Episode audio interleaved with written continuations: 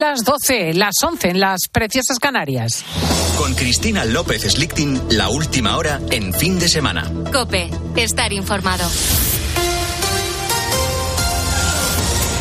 Remiten las nevadas, pero 11 comunidades autónomas siguen en alerta por viento, oleaje y posible riesgo de aludes. Ana Huerta. Sí, las que continúan en alerta naranja nivel intermedio de riesgo son Aragón y Cataluña. Esas nevadas de las últimas horas pues obligan ahora al uso de cadenas en carreteras secundarias de nueve autonomías. Castilla y León, Cataluña y Asturias son las más afectadas. Precisamente las últimas borrascas están empujando a las energías renovables, sobre todo a la eólica, lo que está abaratando el precio de la luz. Su precio se desploma este domingo. Estará a cero euros durante 14 horas. Alicia García. Luz a cero euros desde primera hora de esta mañana hasta las 7 de la tarde. En otras tres horas más el precio será muy próximo a cero y no superará el euro por megavatio hora. En la última semana se han podido ver ya precios medios diarios muy bajos que no han llegado a alcanzar ni los 10 euros y ha habido también ya una gran cantidad de horas en que ha estado en cero. Este domingo la franja más cara se va a situar entre las 10 y las 11 de la noche. Pero independientemente de todo esto, recordamos que la factura de la luz que nos llegue en marzo se nos va a aplicar ya un IVA del 21%. Más cosas. Un joven de 21 años ha fallecido este domingo en Sevilla tras ser agredido en una calle de la barriada de Santa Clara. La policía investiga las, las causas. Al parecer, el chico habría sido apuñalado. Y te cuento también que la Guardia Civil investiga y alerta sobre una nueva modalidad modalidad de estafas a través del alquiler de viviendas. Los delincuentes solicitan los DNIs y nóminas, entre otros documentos con los que efectúan compras de alto valor. Manuel Raez. Los estafadores publican anuncios en páginas de alquiler de viviendas, las cuales no son del usuario. Solo sirven como gancho para pedir copias de documentos de identidad y de las últimas nóminas con el pretexto de realizar un estudio de viabilidad económica. Así, los delincuentes realizan compras de productos tecnológicos de alto valor que financian con los documentos aportados con entidades de crédito rápido. Y con ello compran estos productos sin que los estafados se enteren. Para prevenir esto, hay que tener cuidado al tener comunicaciones con desconocidos a la hora de dar documentación, como nos explica Carlos Saiz, sargento de la Guardia Civil en Cantabria. Esto no quiere decir que todas las solicitudes de datos sean potencialmente delictivas, pero sí se debe tener un poco de especial cuidado en hacerlo pues por canales físicos o debidamente validados y no simplemente por WhatsApp o a teléfonos de los que simplemente se ha recibido una llamada. En el caso de ser víctimas de una estafa de este tipo, lo que se recomienda es presentarse a la policía y con toda la documentación posible. Y más asuntos. Psicólogos y psiquiatras subrayan la importancia de que se hable públicamente de los problemas de salud mental como una forma de darles más visibilidad. Esto a raíz de que esta semana el jugador de baloncesto Ricky Rubio, que tuvo que dejar las canchas durante seis meses por un tema de salud mental, haya explicado qué le pasó y haya recalcado la importancia de pedir ayuda a los profesionales. Cristian Fernández es psicólogo deportivo. Que un deportista como Ricky Rubio o otros ejemplos hablen sobre esto de forma tan abierta es fundamental para que a ciertos niveles de la sociedad, pues llegue ese mensaje y entiendan que es algo totalmente normal. Que si tengo un esguince de tobillo, pues voy a ir al fisio. Y si tengo a lo mejor pues determinados eh, problemas a nivel, pues por ejemplo, emocional, pues voy a ir a un psicólogo. Y no pasa absolutamente nada. Con la fuerza de ABC. Cope, estar informado. El Atlético de Madrid se enfrenta en el Metropolitano al Betis con la posibilidad de, reducir distancias respecto al líder Ignacio Arsuaga. El conjunto madrileño recibe a las cuatro y cuarto en su estadio a un Betis que buscará a toda costa mantener su plaza europea en la clasificación. ¿Alguna novedad de última hora en el conjunto del Cholo Simeone, Antonio Ruiz? El Atlético de Madrid buscará esta tarde los tres puntos ante el Betis, primero por necesidad para apuntalar su zona el Champions y luego para sacarse el mal rollo del último partido y que le dejó fuera de la final de Copa. El Cholo no puede contar ni con Lemar, Azpilicueta, ni Jiménez, ni Griezmann. Y si mantiene lo probado en el día de ayer, mantiene una pareja de ataque de nuevo inédita con Morata y con Memphis Depay. El resto de encuentros que se juegan hoy son a las 2 Villarreal Granada, a las seis y media Mallorca Girona y a las 9 de la noche el plato fuerte del día. Leti de Bilbao Barcelona en tenis. Hoy tendrá lugar la exhibición entre Rafael Nadal y Carlos Alcaraz. Será la primera vez que Netflix transmita un partido de tenis en directo y lo hará a partir de las nueve y media de la noche. El partido se jugará en Las Vegas y en ciclismo hoy comienza la París-Niza. Pogachar actual campeón del torneo y reciente ganador de la Stradbrilliance, no correrá esta edición de 2024. Sigues en COPE, escuchas el fin de semana con Cristina. Ana Huertas, muchísimas gracias. En una hora nos juntamos para más noticias y aquí continuamos en fin de semana de COPE, ahora para hablaros de una mujer forzuda. Cristina López Slichting. Fin de semana. Cope, estar informado.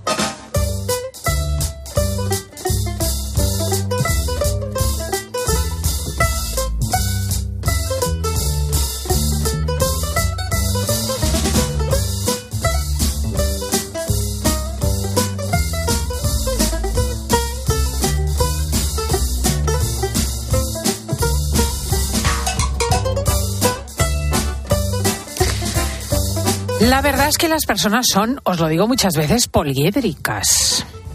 Una puede ser una madre estupenda y luego por detrás boxeadora. O puede, mmm, como Ángel Antonio Herrera, dedicarse a la crónica rosa y ser uno de los mejor, mejores poetas culteranos españoles. Sí, sí, sí, sí. Bueno, voy a hablaros de una historia que eh, me ha dejado patidifusa. Antes de saludar a nuestro siguiente invitado, voy a contarte que Angelita Villa fue una albaceteña de pro, como mi abuelo Faustino. Nació en Cenizate en el año 1931 y se tenía por manchega de pura cepa.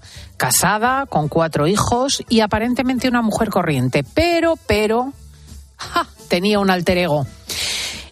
Angelita Villa se llamaba también Linda Baker y era la mujer de hierro de Albacete, capaz de arrastrar camiones con los dientes o con el pelo, de liberarse de, camisas de fuerza, de partir barajas de naipes con las manos. E insisto, todos mientras criaba a sus cuatro hijos con su marido. Voy a conocer algo más de esta titánica mujer de la mano de su hijo Javier, el pequeño de la casa, que ya nos escucha al otro lado del teléfono. Javier Blay Villa. Qué placer saludarte. Igualmente, Cristina, un placer, encantado. Buenas, buenas tardes.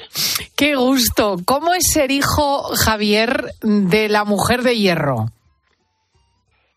Mm, personalmente eh, creo que es un privilegio, es, es, ha sido una gozada y sigue siendo una gozada porque sigue sigue viva, sigue en la memoria por lo que podemos comprobar. Es, ha sido un privilegio, muy ha sido una persona muy admirable. Claro, el otro día le comentaba a una compañera tuya, no podemos decir mmm, quién es nuestra madre porque para cada uno nuestra madre es la mejor. ¿Eh? no hay mejor, es la mejor madre del mundo. Por supuesto que lo fue para mí, igual que son el resto de madres para todos, pero fue muy especial, mucho. La verdad es que tenía que serlo, ¿eh? Una mujer, eh, cuanto menos, cuanto menos pintoresca. Eh, ¿De dónde salió el nombre Linda Baker, Javier? Eh, fue cosa de mi padre, que fue el creador de, de Linda Baker. El 50% del espectáculo era él, pero estaba, eh, estaba en la parte de atrás, claro, ¿no? En la, era el presentador del espectáculo. Eh, lo de Linda, eh, evidentemente él decía porque era muy hermosa. Es que lo era, es, ¿eh? En la foto linda. se ve sí. que era muy guapa. Fue Era, muy guapa, muy era guapa. alta, era baja, ¿cómo era?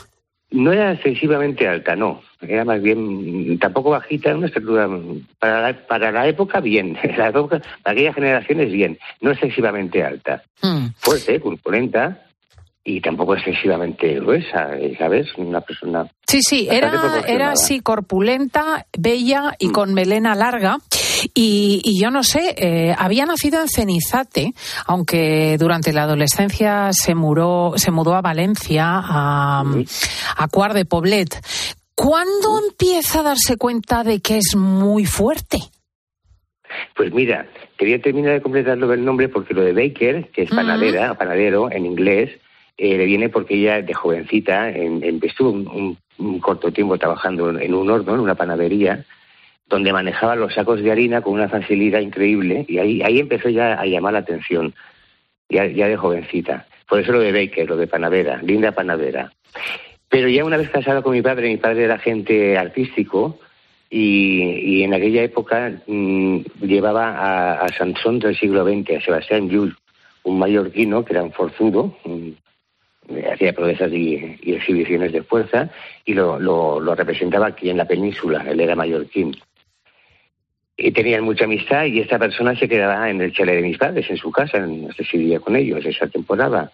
Y una mañana que, mi padre junto a Sebastián fueron a hacer gestiones, eh, Sebastián se había dejado las pesas de exhibición, las pesas, de actuar eh, fuera de, de la casa, llovía y se estaban mojando, entonces mi madre las cogió las, las metió dentro. Cuando llegó Sebastián, se asombró. ¿Quién ha cogido las pesas? Digo, ¿hombre, tu Angelita? Sí, claro, es que se estaba mojando y estaba, me sabía mal. Y Paco, tú sabes que aquí tienes, tienes, tienes lo mismo que yo, pero en mujer. Y claro, se dieron cuenta, pusieron un entrenador personal, se formó y se creó Linda Becker, la mujer de hierro. Fue una pionera en el atletismo eh, femenino. Bueno, es que me parece impresionante. Eh, Mm. bueno, tengo entendido que además fue una de las primeras mujeres rejoneadoras en España. ¿Cómo es esto? Vaya. Mi padre, todo empieza cuando ella llega a Cuart de Poblet, se traslada a trabajar a, a una fábrica de abanicos de Aldaya, donde conoce a mi padre, porque la familia de mi padre eran abaniqueros, lo seguimos siendo nosotros también, somos ya la tercera generación y la cuarta de esta marcha, y, y ahí se conocieron. Pero mi padre, aparte de los abanicos, era, era novillero, era torero, muy aficionado, y la involucró, la metió, a ella le gustaban mucho los caballos, muchísimo, y entre mi padre y los caballos, pues al final se hizo rejoneadora, torearon juntos incluso, y fue de las poquitas que había en la época. ¿Y hizo a la vez lo de los rejones y lo de la mujer forzuda o fue una cosa tras otra? Una tras otra. Después del rejoneo lo dejó, eh, mi padre también eh, dejó eh, el- los toros, no, no el mundo taurino, porque siguió relacionado con eventos taurinos y, y promociones y tal, pero lo, lo dejaron y entonces fue cuando se creó la Mujer de Hierro. ¿Y esto, Finales de los años 50. Mm, ¿Y esto cómo se hacía? ¿En circos locales? ¿En eh, teatros de comedia? ¿Dónde, ¿Dónde representaba la mujer forzuda? Principalmente en plazas de toros, campos de fútbol, eh, frontones, espacios grandes. En teatros, en circos lo tenía más limitado porque tenía que meter camiones, eh, coche, eh, estaba todo. Entonces buscaban espacios amplios. En aquella época, sobre todo, plazas de toros y campos de fútbol. Ha hecho algún teatro, ha trabajado en circo, porque de hecho su, su modalidad artística es circense. Ella Claro. es artista circense. Claro pero eh, con carpa llegó a trabajar, pero muy poquito porque estaba muy limitada a hacer ciertos números solo. Los grandes, las- los grandes camiones y tal no los podía hacer. Camiones o autobuses, ¿eh? Pero ¿cómo podía arrastrar camiones de gran tonelaje con los dientes? Pues tendría una No dentadura mm, mm, extraordinaria. Extraordinaria, desde luego, y además hasta, hasta última hora, ¿sabes? La conservó muy bien. Sí, sí, sí, fue, era, era prodigioso. Yo, yo no- nosotros los hijos, eh, últimamente, eh, que está muy en, está, está en boca de lo de- sobre todo aquí en, en Castilla-La Mancha, porque este año, mm, el cambio de, de- de- de conversación, este año eh, han creado un premio en el Festival Internacional del Circo de Albacete Sí. eh, llamado Linda Becker, la mujer de hierro, que se da a una mujer circense que participa ese año en el festival, se va a todos los años. Entonces hemos rescatado sus cosas, las hemos sacado, los hierros que tenemos de ella, el vestuario, y al coger los hierros, nosotros no comprendemos cómo podía hacer eso. Es que es- El hierro grande es que, lo sujetaba con la boca y lo doblaba con la boca. No, no, es que entre dos mm, nos viene mal cogerlo. Qué barbaridad, ¿eh? Doblaba, com- no lo doblaba esta mujer, la, la mamá de Javier, eh, barras de hierro apoyándolas en la mandíbula, las golpeaba también sobre la pierna o las enrollaba en el cuello y Mm. en los brazos. Incluso, incluso arrastraba vehículos con el pelo, que eso también implica un También, también tenía un pelo, siempre ha tenido un pelo muy largo, también hasta última hora. Sí, sí, sí. Qué barbaridad. Una, una buena, una buena melena. Pues encima fue buena paridora, porque tuvo a Paco, a Ángel, a Lola y a ti, Javier. Y tú dices que muchos eh, recuerdos de tu infancia están ligados a un SEAT 1500. Así es, como mis hermanos. Yo nací ocho años más tarde que mi hermana, que es la tercera, entonces hay, cierta diferencia generacional. Quiero decir, ellos vivieron mm, la, la primera época muy intensamente y yo me la perdí, pero bueno, lo acepto. Y, y, y mi infancia, los recuerdos, de, sobre todo de los veranos, ¿eh? que es cuando no teníamos colegio, son en el 1500, donde yo tenía ya mi oficina montada y mi, zona de juegos. Y, muchas experiencias. Tengo muchísimos recuerdos con ellos de viajes. También sufría, ¿eh? yo un poquito, porque en verdad trabajar siempre me ha, me ha impresionado mucho. Te ¿no? has estremecido, sí. Es que hay fotos, Sí, tengo sí. una foto aquí de, de Linda Baker, de tu madre en bañador, mm, apoyada con eh, unas botas tobilleras eh, sobre el suelo, y, y un caballero, que no sé si es tu padre, que le agarra del pelo, y, y, y él está atado a una furgoneta que se desliza, y ella impide ese deslizamiento. O sea que con el pelo impedía que la furgoneta y tu padre la arrastrasen. Ella arrastraba la furgoneta ¡Ah! con el pelo. Así- ella eh, eh, hacía fuerza hacia atrás y, y- y- y movía la, la furgoneta hacia adelante. Qué barbaridad. Oye, y y lo- hacía de punto de unión. Ay, ay, ay, Igual que ay, el ay. camión lo arrastraba hacia adelante, hacia ella con la boca. Bar- Y, y- y barbaridades. es curioso que tú dices que especialmente complicado de preparar no eran estos números, sino partir una baraja de naipes en dos. Eh, sí, mira, es un número que a lo mejor pasa más, no, no es tan vistoso como los camiones o los hierros, pero, pero era, era de lo más complicado. Partía una baraja de naipes completa en dos trozos con las manos. Y esos dos trozos los juntaba los, y los partía con, con una mano y la boca, la dentadura. ¡Qué barbaridad! Pero qué barbaridad. Sí, era, era increíble. Oye, como Y para, nunca- como, como para hacerle trastadas a tu madre, ¿no? Saca una zapatilla y te destruye el culo. Pues fíjate, la- lo- es curiosísimo. Hay, hay, hay no, es, no es una anécdota porque son muchas, pero ella llegaba a casa y, y si tenía que mover el frigorífico no lo pedía a nosotros. Anda. Era la mamá. Ella era la mamá cuando estaba en casa, no era la mujer de hierro. Entonces, si había que hacer un esfuerzo, ella no, no, no estaba para eso. Tú Ay, me encanta. si era, si era femenina y era madre. y- sí, sí, O sea, era todo, era, Era realmente se poliédrica. transformaba. Sí, Qué barbaridad. se ¿Y qué tal transformaba se cuando llevaban tus padres? ¿Cómo era la relación? Ay, pues, pues, eh, maravillosa, eh, ejemplar. No, no- estaba Gloria como hijo, pero, pero vamos, ejemplar. Eh, fueron unos grandes compañeros de vida y fueron muy, fu- fueron, fueron uno. Entre los dos hicieron uno. Qué bonito. Oye, Javier, Sí. ¿alguno de los cuatro habéis heredado la fuerza física de vuestra madre? No, no, no, no. Qué curioso, no, ¿eh? ¿Y sabéis si, en la familia se había dado ese fenómeno? ¿Si había gente muy fuerte entre los abuelos, Mm. los familiares, los tíos? No tengo constancia directa, pero sí que he oído en, eh, aquí en, el pueblo, te digo aquí en el pueblo porque ahora estoy en el pueblo de donde nació ella, en Cenizate, pasando el fin de semana. Eh, aquí en el pueblo sí que comentan gente eh, que, que son familia lejana, son primos, primos segundos, terceros, que mira, mi bisabuelo tenía mucha fuerza porque cogía no sé qué de los arados y lo levantaba. Y, o sea que aquí, aquí algo hay. Aquí algo hay, aquí algo hay. Sí, aunque no tengo constancia de ello, pero sí que tiene que haber algo, sí. Bueno, es que Nosotros es no, fascinante. no lo hemos heredado. Es además, fascinante. Dime, dime, no, Javier. te comento, no, no, que no, no, no, no empleaba ningún truco. Porque si hubiera sido magia, nosotros somos magos también, y, y- y la magia, pues, pues ya sabemos lo que es. Pero es que era, era, era, era real.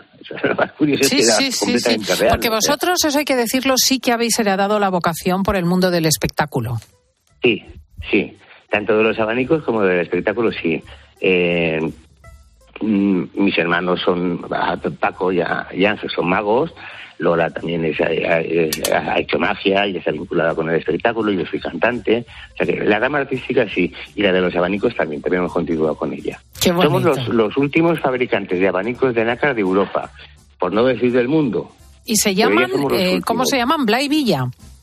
Sí, Blay Villa. Para que lo Nuestra sepan los oyentes.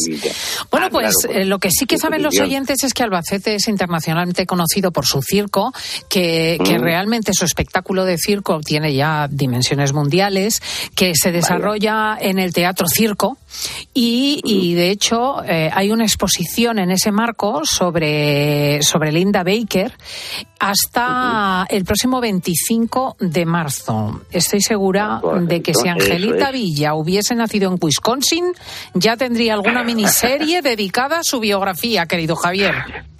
Seguro. Pero está recibiendo mucho cariño, ¿eh? ahora mismo lo está recibiendo y eso, eso es de agradecer.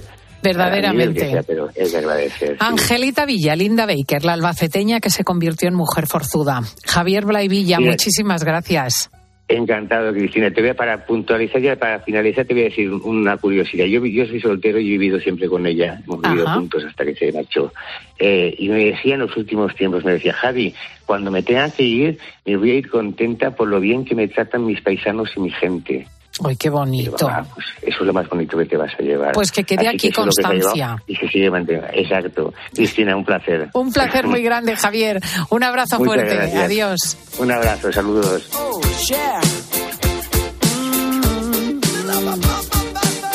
Mira niña, cómo te lo digo. Camina, cada paso tuyo a mí me contamina. Mueve las caderas como gelatina, lindura divina. Te comería con pan y mantequilla, candela, un par de chupitos de romiel. y Fíjate que al final, sin quererlo ni beberlo, ha salido todo trabado el guion, porque esta mujer, Angelita Villa, se llamaba de nombre artístico Linda Baker, y lo de Baker era por panadera. Y de pan vamos a hablar en esta mañana. Y ya se ha incorporado a nuestra tertulia nuestra también eh, procedente del mundo del espectáculo, Sole Mayol. Buenos días. qué curiosa historia, Qué, qué- qué ¿eh? bonito lo que cuenta, ¿no? Qué cosa ¿Y qué, tan y qué curiosa. verdad es eso? Que tú, ante- aunque te dediques, muchas amigas mías que se van al cine o yo al teatro, tal, luego cuando llegas a casa eres, eres madre, eres una persona normal y corriente, que no te digan, venga, cuenta un chiste, ahora haz no sé qué. haz-". No, no, tú trabajas fuera en una cosa y luego en tu casa eres una persona normal y corriente, o eso quieres ser, o por lo menos eso es lo que he querido ser yo también. Qué curioso, ¿eh? Verdaderamente lo de arrastrar camiones con los Fíjate. dientes. ¿Qué te parece, Diego González, el peli? ¿Qué, qué me parece? Maravilloso, ¿Te la verdad. la foto? No, te- no conocía la historia de esta mujer. Alucinante. ¿eh? Y lo de la- y arrastraba y lo de- coches con los pelos, ¿puede ser? Sí, sí, con el, con el cabello. ¿Y, la- y las barajas? ¿Partir con las manos una baraja de naipes, juntar los dos mm, montones y partirlos con los dientes? Pues imagínate las manos que tenía la mujer. Madre Para hacer amor. eso. Hermoso. Y todo de, de cargar sacos con, de harina, ¿no? Para la panadería. Bueno, ahí se conoce que se entrenó de jovencica. Oye, estaba yo viendo a ver cómo aparece Paufil, digo, porque ya se ha producido el fenómeno de la NASA de que Sole Mayol y servidora vamos las dos de verde, que tiene ya tela. Y Paufil viene de beige, pero sus pendientes también son verdes. Llevan verdes, sí, sí, sí. Buenos días. Ay, hoy no tenemos a. Elsa que está con problemas de garganta. no pobre, podemos, pobre. no podemos eh, ver si se verifica el. el- el- Seguro el- que está en su casa con una batita verde. Bueno, fijaos, para Paufil hablar de pan es más natural que para el resto, porque no deja de ser un alimento, ¿no? Sí, sí. Bueno, y es que además eh, mi padre tenía una fábrica de harinas y horno de pan de leña. O sea, que yo me he criado entre sacas de harina y hogazas de pan. Sí, sí, sí. O sea, para mí el pan ha sido siempre súper importante en mi vida. Ahora soy sensible al gluten, pero yo, vamos, eh, soy muy fan del pan. O sea, eres sensible, no eres celíaca. No llego a ser celíaca porque las pruebas no, no detectan que tenga celiaquia, pero los síntomas que tengo es que no lo Que no lo digieres. a lo mejor por una excesiva exposición incluso. Pues puede ser, o sea, ya te digo que es que yo he jugado en la fábrica de harinas, me acuerdo con las carretillas, hacíamos eh, coches, tal, o sea, yo me he criado pues eso entre, entre sacas de harina, sí, sí. Y el olor a pan que todos anhelamos para ti es parte de tu Es historia. una maravilla, sí, sí, porque venía el panadero de madrugada, entrabas al horno de leña, una, una gozada, sí, sí, luego venía todo el pueblo, hacía allí magdalenas y cosas, o sea que... Qué bonito, Sí, qué sí. bonito. Bueno, también se acerca ya Laura Rubio, que es del mismo pueblo, porque esto es... ¿Cómo se llama el pueblo? Que hay que decirlo siempre. Villares del Saz. Ahí está, Sí, Villares sí. del Saz. Yo es que vengo a contar una cosa, con lo- porque estaba escuchando a Paula decir lo de la panadería y la fábrica de harinas de sus padres. Aparte que el primer trabajo de mi madre fue en la fábrica de harinas bueno, de, es verdad, Ah, del sí, padre. sí, sí. Es que yo, mi tía también trabajaba Claro. ahí en el despacho de pan. Ella Sí. era la que vendía el pan a la gente del pueblo. Y yo me iba con mi tía ahí a, a vender el pan. Nos o sea que fíjate cómo allí. es todo un círculo. Fijaos cómo se llamaban el despacho de pan. Sí. Yo también lo conocí en Hoyo Casero, en Gredos, el despacho de pan, que olía extraordinariamente. Estoy con la merienda de la mañana, perdona a los El oyentes. momento pan. Fíjate El momento si, pan. si huele bien el pan, que dicen, he oído yo, que hay gente que quiere vender, por ejemplo, su casa, hacen pan en la casa y luego la ponen muy mona, porque cuando entras en una casa a comprarla, si tiene ese olor a pan, pues mm, resulta más agradable de comprar, o yo qué sé, truco. mucha gente creo que es una de las cosas que hace, ¿Un o hacer truco? bollos, o hacer alguna cosa que cuando entras en esa casa te da sensación de hogar. Marketing olfativo. Pero Oye, hace eh, sentido, pasamos ¿eh? mucho tiempo juntos. Hace sentido porque realmente es, es un olor hogareño, valga la Sí. cuestión, ¿no? Yo lo he visto en Estados Unidos eh, que hacen magdalenas. Entonces, bueno, no es pan, pero vamos, similar. Ese olor a casa, a casero, a, Qué rico. A hogar. Qué rico. Hablaba yo de la pandemia antes, de cómo nos dio una especie de locura. La pandemia. La pandemia, efectivamente. Bueno, la levadura se agotó, que te estaba todo el mundo como Pero loco. ¿cómo es posible? ¿Os acordáis? Hubo dos cosas que nos produjeron estrés, que fue el papel higiénico, También. que fue un Qué momento ansiedad. tremendo, qué ansiedad. y luego la harina que se agotaba, que nos daba por hacer pan, que Y eso la- debe tener alguna raíz psicológica. Y la levadura. Y la levadura, sí, sí. A todos por comer, claro, no hacíamos otra cosa. Cocinar, total. comer. A mi marido le dio por hacer pan, madre, se compró la maquinita extra con todas las cosas. Y la verdad es que la primera vez que lo hizo, pero vamos, exacto lo que ponía, lo que tenía que echar, y salió estupendo, buenísimo, y dijimos, uy, pues qué bien. Luego ya empezó a innovar. Le voy a poner unas pasas, y voy a ponerle no sé cuántas, y, voy a- y ya empezaba, y unas veces no subía, y otras no bajaba, y otras, eso sí, te ponía la cocina pingando. O sea, mm, O sea, ya- mala voy a hacer pan, yo, ay, Dios mío. En el, en el caso de la panificadora mía, que ahora insisto tiene telarañas, eh, yo evolucioné muy bien siempre, de lo más simple a lo más complejo. El único problema es que al final tenía nueces, tenía pasas. Eh, tenía eh, frutos secos y llegó un momento que engordaba como un cepelín. Pero qué rico. ¿no? Pero tremendo. Bueno, tremendo aquello. las pasas y la harina del pan también engorda, quiero decir. Ya, pero Sí, si encima sí. le pones ahí. Sí, claro, cuanto más le eches... Tropezón. sí, sí. Claro, pero, pero es curioso que nos podía haber dado por embutir chorizos o por bordar que también se hizo, ¿no? Pero compulsivamente a todos nos dio por hacer pan. Yo insisto que tiene una cosa psicoanalítica esto. Quizá el volver al hogar. Mm, Puede, ser. No Yo sé. no hice pan, pero sí que hice algo de bollería que nunca había hecho. ¿Viste? Vamos, brioche y cosas de estas, así que pronto, porque es que es- eso es matemática pura. O sea, tú le vas echando exactamente lo que te ponen que tienes que echar y te suele salir. Mm.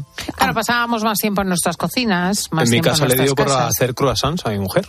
Mira, y se quedaban ahí porque los tenías que dejar un día entero, 24 Claro, horas fermentando. fermentando. Y estaban ahí en una habitación todo el día ahí fermentando los croissants. ¿Y qué tal sabían?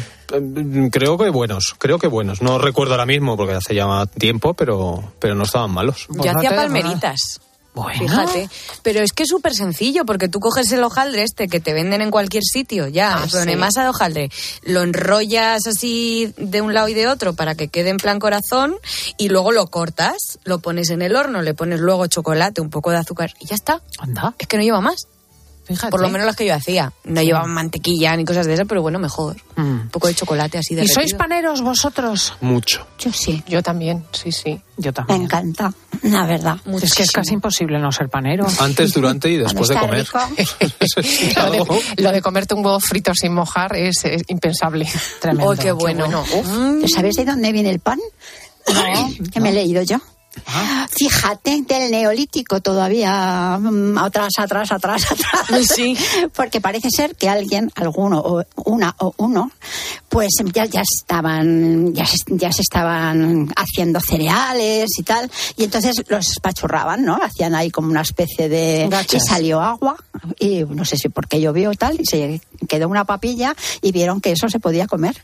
Y ahí empezó ya a hacerse cada vez un poquito más... Qué pues, claro, sí, sí. Eso Sí, lo he sí, leído yo. claro. Qué bonito. Bueno, pues eh, vamos a irnos un segundín y volvemos enseguida. Recordad, estamos en el 666 55 40 00 para vuestros mensajes de sonido. El momento pan. Cristina López Slichting. Fin de semana. Cope. Estar informado. Expósito va más allá de la noticia. Y es la voz que te explica todo lo que pasa. La situación en España es que este 2023 sigue con la misma tendencia de natalidad de años anteriores. El año pasado nacieron más de 320.000 bebés. Es la cifra más baja desde que existen registros oficiales allá por los años 40. Creo que cada vez se tienen los hijos más tarde porque empezamos a trabajar más tarde, sacamos los estudios más tarde. Y... Escucha a Ángel Expósito. De lunes a viernes, desde las 7 de la tarde, en la linterna de Cope. Contratar la luz con Repsol, ahorrar en tus repostajes. Contratar la luz con Repsol, ahorrar en tus repostajes. Contratar la luz con Repsol. ¿Pero ahorrar- qué estás haciendo? Contratar la luz con Repsol. Porque ahorro 20 céntimos por litro en cada repostaje durante 12 meses pagando con Wilet. Contrata la luz con Repsol en el 950 52 50 o en Repsol.es y enciende tu ahorro. Escuchas Cope. Y recuerda, la mejor experiencia y el mejor sonido solo los encuentras en cope.es y en la aplicación móvil. Descárgatela. ¿Perdona? ¿Que ahora Movistar Prosegur Alarmas incluye una garantía antiocupación? Uf, ya verás cuando se entere mi perro. Ningún guardián puede competir con Movistar Prosegur Alarmas, la primera y única alarma con garantía antiocupación, que no solo disuade y protege, ahora también se compromete contra las ocupaciones. Contrátala en el 900-222-250 o en movistarproseguralarmas.es. Pero qué ricos están estos tomates. Son nuevos, se llaman mar azul. ¿Qué pasa? ¿Que se cultivan en el mar? Sí, hombre, como el mejillón. Que no, que son de Motril, de la empresa hortícola Guadalfeo. ¿Y por qué son azules? Porque tienen antocianinas. Muy sanos. Y ricos. Tomates Mar Azul, la mar de sanos, la mar de buenos. Ten vista. Solo en Vision Lab gafas graduadas con cristales antirreflejantes 59 euros. ¿Cómo lo ves? Y con progresivos 129 euros. Más info en visionlab.es. Contratar la luz con Repsol, ahorrar en tus repostajes. Contratar la luz con Repsol, ahorrar en tus repostajes. Contratar la luz con Repsol. ¿Pero qué estás haciendo? Contratar la luz con Repsol. Porque ahorro 20 céntimos por litro en cada repostaje durante 12 meses pagando con Wilet. Contrata la luz con Repsol en el 950 52 50 o en Repsol.es y enciende tu ahorro. A mediodía en la radio. La información y las claves para entender la actualidad de Pilar García Muñiz. Te llega un mensaje del banco en el que te dicen que te van a llamar en cinco minutos. Descuelgas y escuchas a un agente al otro lado. Han accedido a tu cuenta y han hecho varios movimientos. ¿Cómo vas a sospechar que te encuentras ante una estafa? De lunes a viernes de 1 a 4 de la tarde, todo pasa en Mediodía Cope.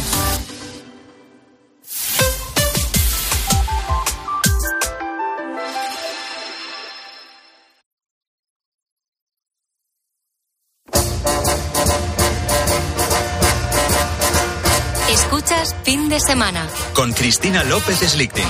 Cope, estar informado.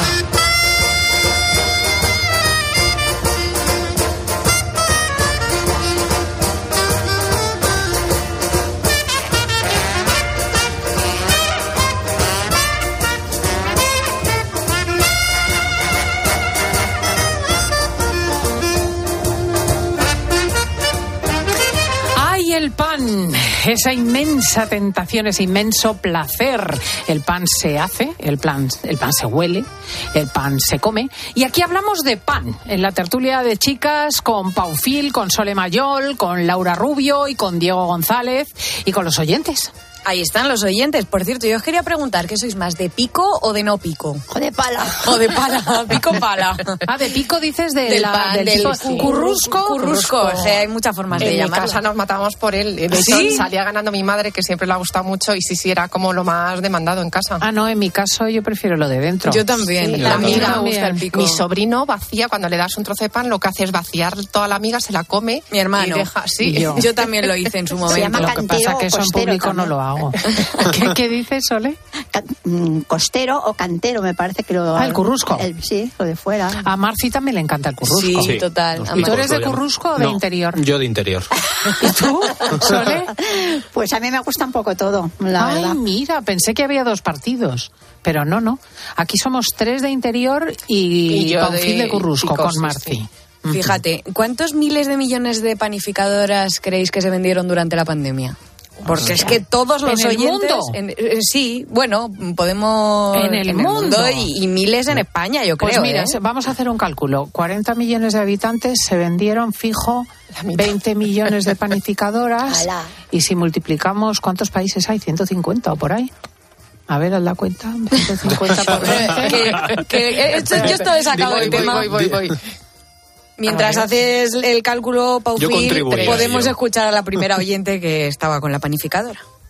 Pues yo creo que del pan me gusta, como del cerdo hasta los andares, yo creo que del pan me gusta hasta pan rallado. Me gusta todo tipo de pan. Hace unos años compramos una panificadora para hacerlo pues más saludable y tuvimos que al final venderla porque lo hacíamos por los niños para que no tuvieran tanta sal o tantos ingredientes a lo mejor no tan saludables y al final mi marido y yo nos poníamos morados al pan de la panificadora y finalmente la tuvimos que vender porque lo que inicialmente era saludable se había convertido en algo totalmente poco sano porque nos poníamos morados al pan recién hecho, calentito, delicioso que hacíamos en casa. Un saludo. Exactamente eso fue el proceso nuestro. Porque dices, no, que es más sano porque lo haces con ingredientes naturales. Sí, claro, pero si te comes un pan diario, pues te pones eh, 3.000 millones Una barbaridad. Sí, es de que me panificadoras en el mundo. Eh, bueno, a ver, es, es- un cálculo así, tirando por un estudio demográfico un poco... Pero bueno, Nos faltan fábricas para habría tanta que, ver, habría que ver las que luego se han vendido, como dice esta señora, que, que muchas se compraban, pero luego otras muchas o no se usan, como tú, Cristina, o luego se han vendido un montón. Fíjate. Nosotros la revendimos. Eso de ir a comprar el Sí, pan. porque e- era un monstruo, ocupaba mitad de cocina. Sí, sí, yo debería hacerlo, sí.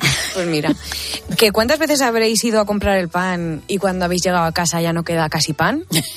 Pues mira, escucha esto. En mi familia todos somos muy paneros. Tengo que contarte que cuando yo era pequeña íbamos al pueblo y mi abuelo me mandaba a ir a por el pan por la mañana. A mí no me gustaba desayunar hasta que no tenía el pan que traía regiente del horno, pero la panadería estaba a la otra punta del pueblo. Entonces yo cuando subía por el camino iba comiendo pan, que me encantaba, el pan recién horneado. Y cuando llegaba a casa, pues claro, faltaba pan porque me lo había comido por el medio. Entonces eh, mi abuelo ya decidió encargarme más, más cantidad, o un pan, o un pan y dos barras, o dos panes, o lo que sea, depende del día, eh, los que estuviéramos en, esa- en ese momento en casa, porque ya sabía que, que la recadera se lo comía por el camino. Es que es un peligro. Yo eso lo hacía también. Pero iba comiendo siempre por el camino, me encantaba.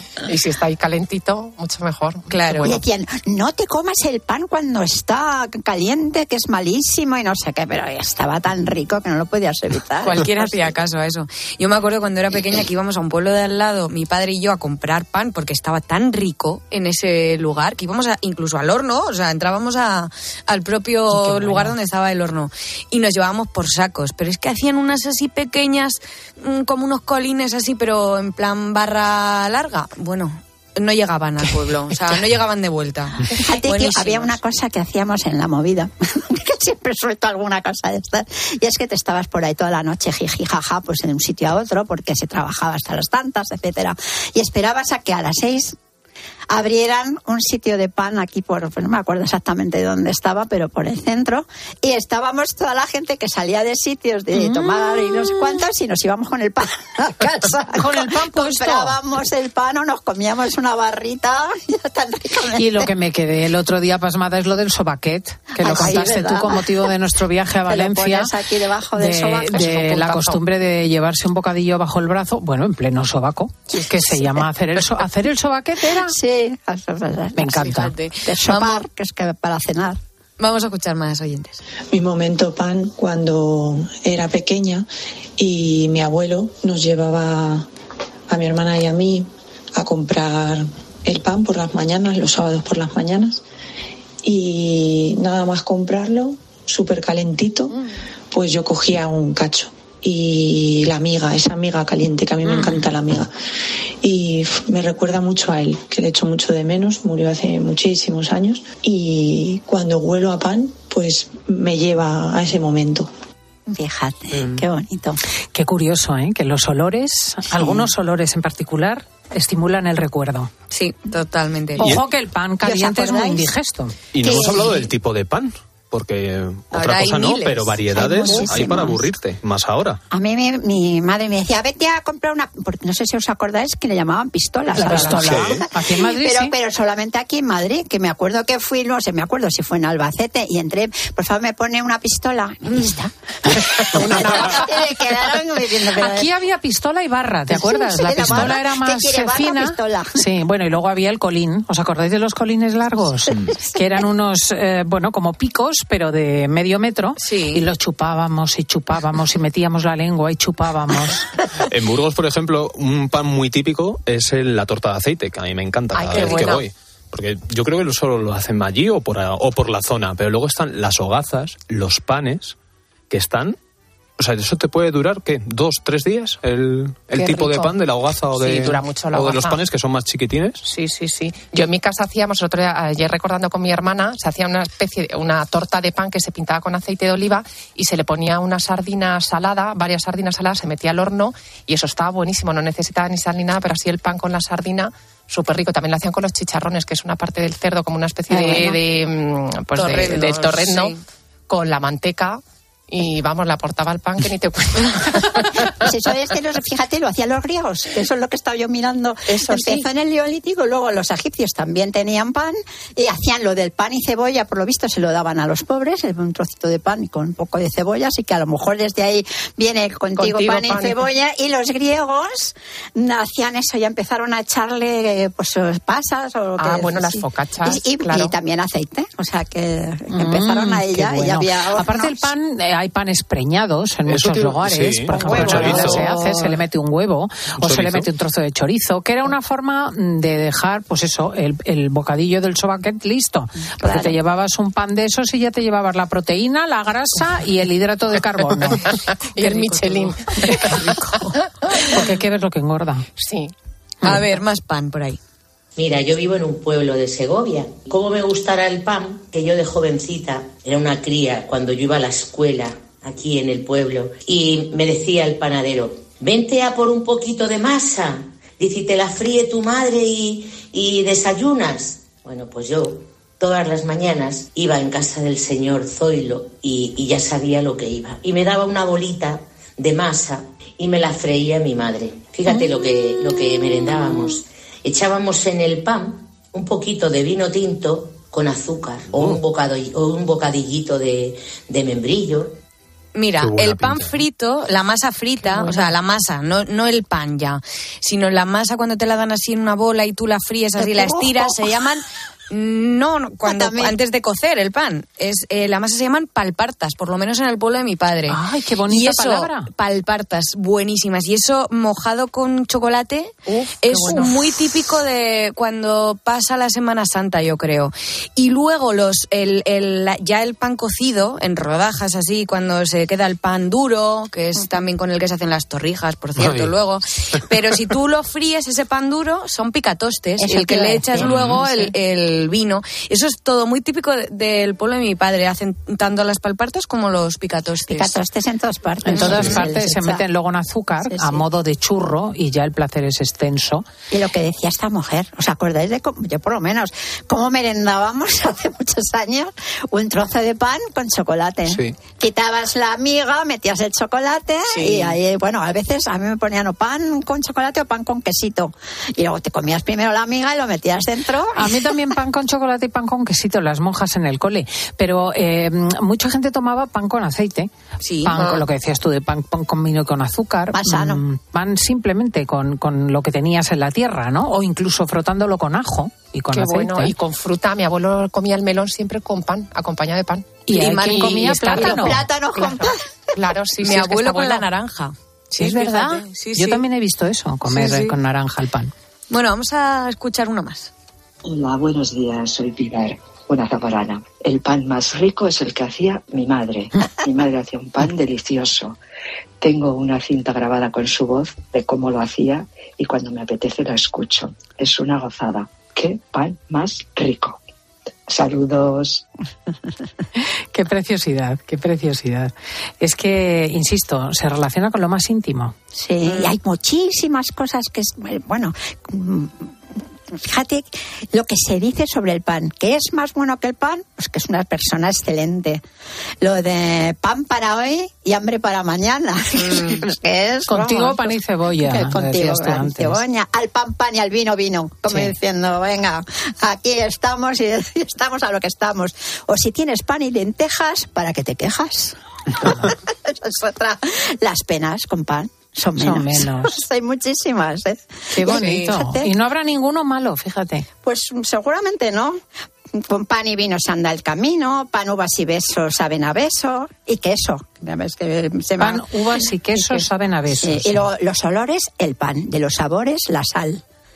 Más largo que un día sin pan, ¿ves? Eso ya no está... Sí, pero pero también porque es bueno, para el pan. es bueno para el pan.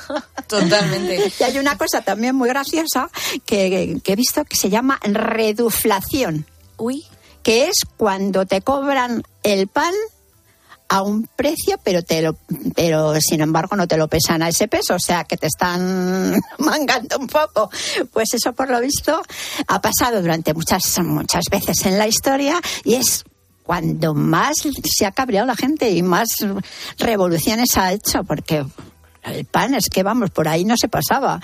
O sea, te podían hacer de todo, pero como la gente no comiera o no hubiera pan, se salía. Bueno, la Revolución Francesa, por lo visto, fue increíble. Sí, sí.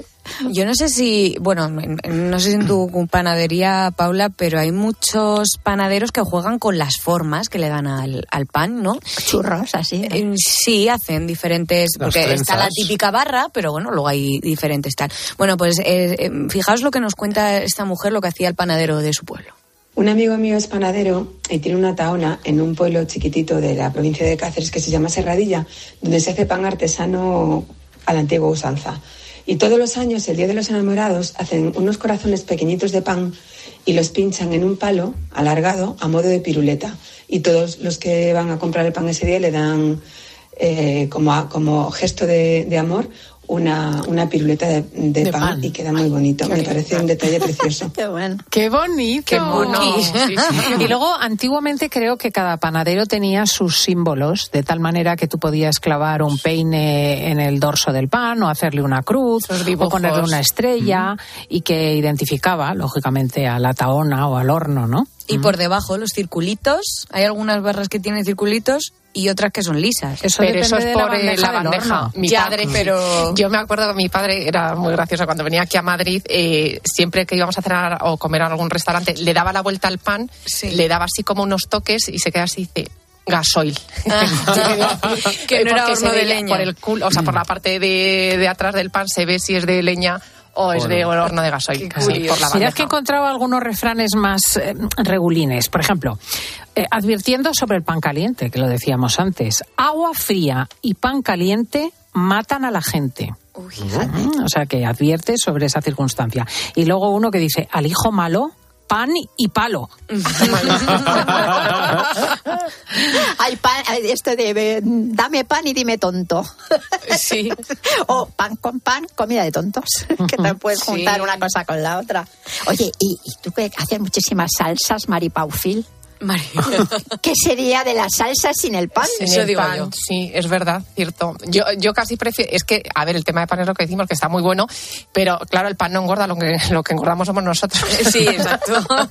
Entonces yo las salsas prefiero acompañarlas de, de otro tipo de cosas, pero vamos, ya os digo que yo, por ejemplo, para desayunar, de hecho ayer, eh, yo he estado estos días, he estado en Marbella y Ronda un par de días, y vine con ansias de hacer un pan de almendras que probé en el desayuno, y de hecho ayer por la noche cuando llegué, Pupu, lo preparé, y me lo he dejado fermentando toda la noche, que no, que, que no tenía que haber estado fermentando toda la noche, y esta mañana lo he cocinado en el horno y estaba muy bueno.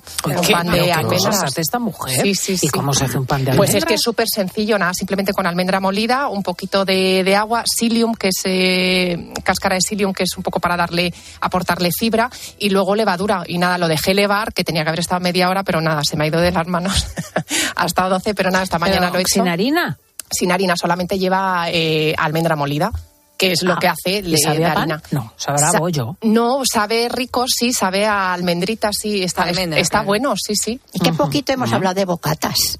Con la cantidad de bocatas que hay en España. Por ejemplo. Pero eso el- es que es otro concepto. Sí, claro, pero. Es una ampliación ya ambiciosa. Es que ese pan de, de los calamares Pan acompañado. de la Plaza Mayor, por ejemplo.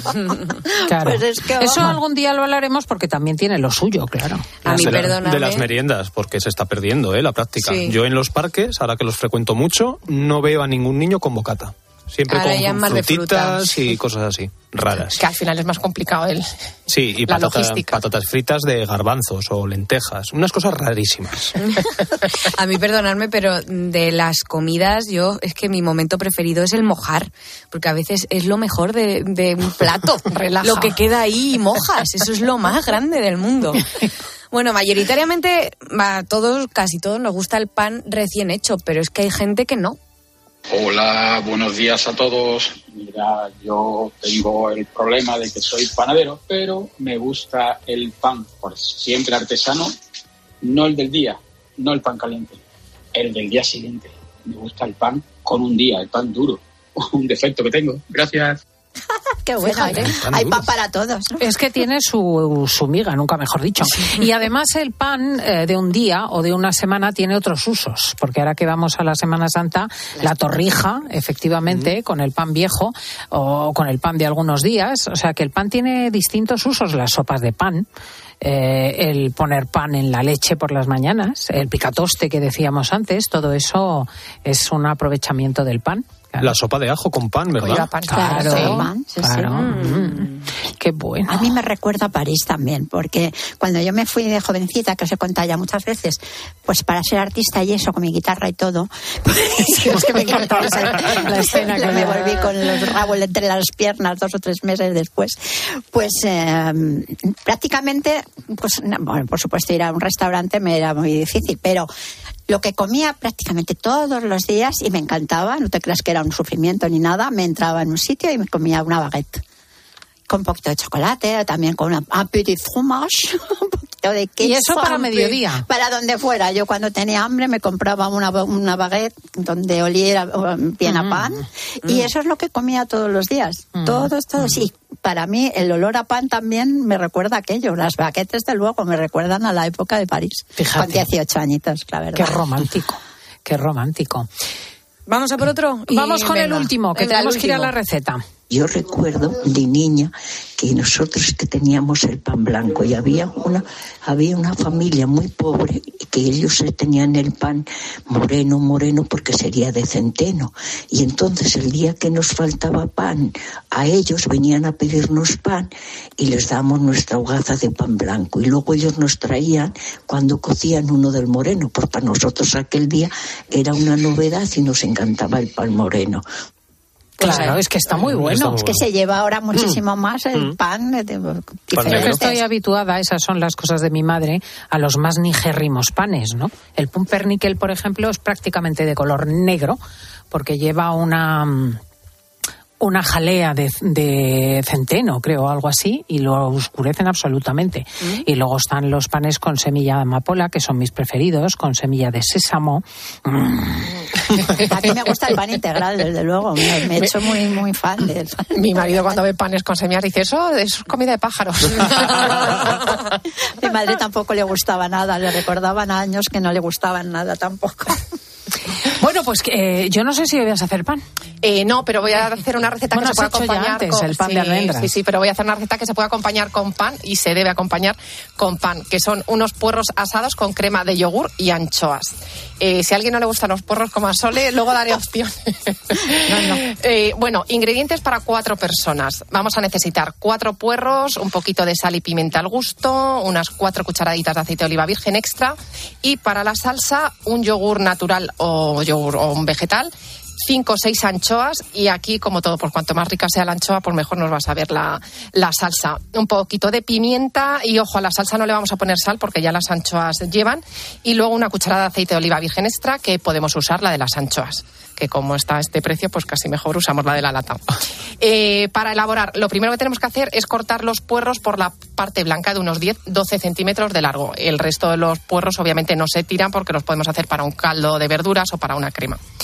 Eh, les quitamos la primera capa, ¿vale? Al puerro y los cortamos en dos, así a la larga.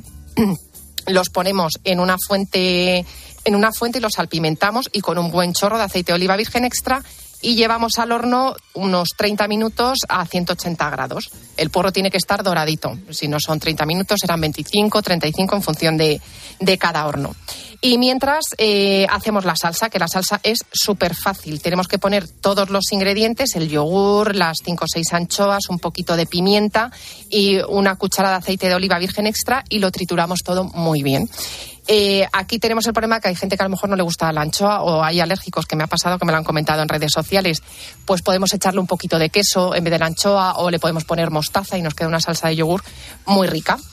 Una vez que ya tenemos los puerros hechos, esto es muy importante, la primera capa del puerro la vamos a ver que se queda como áspera. Entonces esa capa hay que quitarla y justo nada más quitarla vais a ver que el puerro se queda súper tierno y también doradito. Y nada, eh, cogemos un plato, eh, ponemos la base de la, de la crema, ponemos los puerros por encima y luego yo lo he decorado con un poquito de, de eneldo y nada, ya solamente queda tostar un buen pan y, y acompañarlo con... Y mojar. Y mojar. Y mojar, y mojar, y mojar. Ojo, hay gente, bueno, como Sole, que por ejemplo que no le gustan los puerros, pues lo podemos hacer eh, con berenjenas, con eh, Ay, cortada en bastoncitos, con eh, zanahorias, con calabacín. Aquí es un poco echar la imaginación y ver la verdura yo que le haría gusta. con berenjenas y queso blanco, porque el yogur tampoco me gusta. Bueno, claro, que no le guste el yogur, pues le puede poner sí o queso fresco, queso Claro. batido y queda, queda muy rico. Con zanahorias también he hecho una parecida que la tengo que publicar, que va con queso y, y quedan muy rico. ricas. Qué rico. Lo que pasa es que la zanahoria la tienes que cocer un poco antes o no? No, no es necesario directamente. Aunque quede crujiente. eh, queda rica porque además se va caramelizando tal y queda muy rica en el horno. Sí, sí, sí. Bueno, no sé vosotros, pero yo ya estoy mirando mi balcón con reojo porque, aunque ni nieva, ayer nevó un poco en Madrid y nieva en muchos lugares de España y en otros hace viento y llueve, excepto en los paraísos como las Islas Canarias, pues resulta que las plantas ya empiezan a barruntar la primavera. ¿Qué hacemos con las plantas? Va a venir ahora el experto que nos va a dar los tips que nos han hecho florecer en el equipo, porque hay que ver qué orquídeas estamos sacando. Y hay que ver la planta de Pascua que nos sigue. Ah, mm, sí, hombre, sí. gracias. Uy, a mí se me muere. Sí, A mí también. Claro, porque no escuchas Ah, fin de semana. Pues eh, os escucho. Claro, claro. Y luego os vais a flipar, pero resulta que dicen que las pastillas de vitamina D no funcionan bien y que hay problemas con eso. Eso será a las dos menos cuarto, o sea que hablaremos de ello. Paufil. Gracias. Sole equipo. Mayol, pleno al verde, curiosísimo. Eh, Diego González y Laura Rubio, la sirena, siguen con nosotros. Nos vamos a explicaros que es mejor un baño de sol de 15 minutos que el suplemento de vitamina D, sorprendentemente. Y hablaremos también con Arevalillo de las series que lo van a petar en marzo.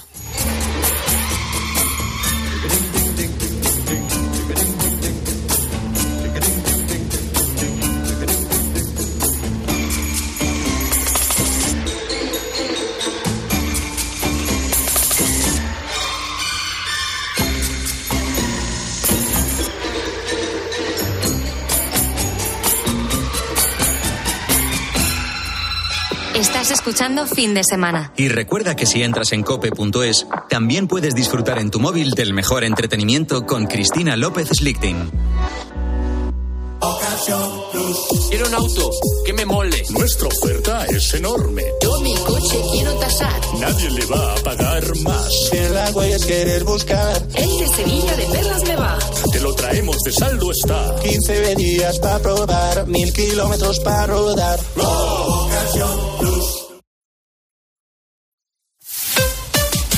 Escuchas Cope. Y recuerda, la mejor experiencia y el mejor sonido solo los encuentras en cope.es y en la aplicación móvil. Descárgatela. Actualízate con el gran renove de MediaMark. Let's go. Solo hasta el 11 de marzo ahorra 220 euros con el pulgadas por euros en un OLED Samsung de 55 pulgadas 4K por 1.299 euros. MediaMark. Recolector de claveles, repartidor de paquetes, llevo japoneses de tablao en tablao y niños de cole en cole, distribuyo naranjas y miel de abeja y hago transfers de aeropuerto de 12 a 2. Si quieres hacer un buen business hay que ser muy rápido. Solo hasta el 20 de marzo Business Days Citroën con ventajas especiales en toda la gama Citroën y punto de carga incluido en gama eléctrica. Condiciones en citroen.es. Que sorte tiveches, o golpe non tocou o radiador, é chapa. Con el seguro de coche de línea directa no solo te ahorras una pasta, sino que además puedes escoger el taller que quieras aquí o en las Rías Baixas. Y si eliges taller colaborador, también tienes coche de sustitución garantizado y servicio de recogida y entrega. Cámbiate ahora y te bajamos el precio de tu seguro de coche, sí o sí. Ven directo a lineadirecta.com o llama al 917-700-700. El valor de ser directo. Consulta condiciones. La luz, el gas, la hipoteca, la cesta de la compra. ¿Preocupado por la incertidumbre económica? El nuevo índice para regular los precios de los alquileres en zonas tensionadas. Tendrá en cuenta los costes medios en cada barrio, las características de cada vivienda. Esto puede funcionar como fórmula para topar, para bajar los precios del alquiler. La primera respuesta es no, no ha funcionado donde se han aplicado medidas restrictivas. Cada noche a las nueve y media, Ángel Expósito mira a tu bolsillo y te da certezas en la linterna de Cope.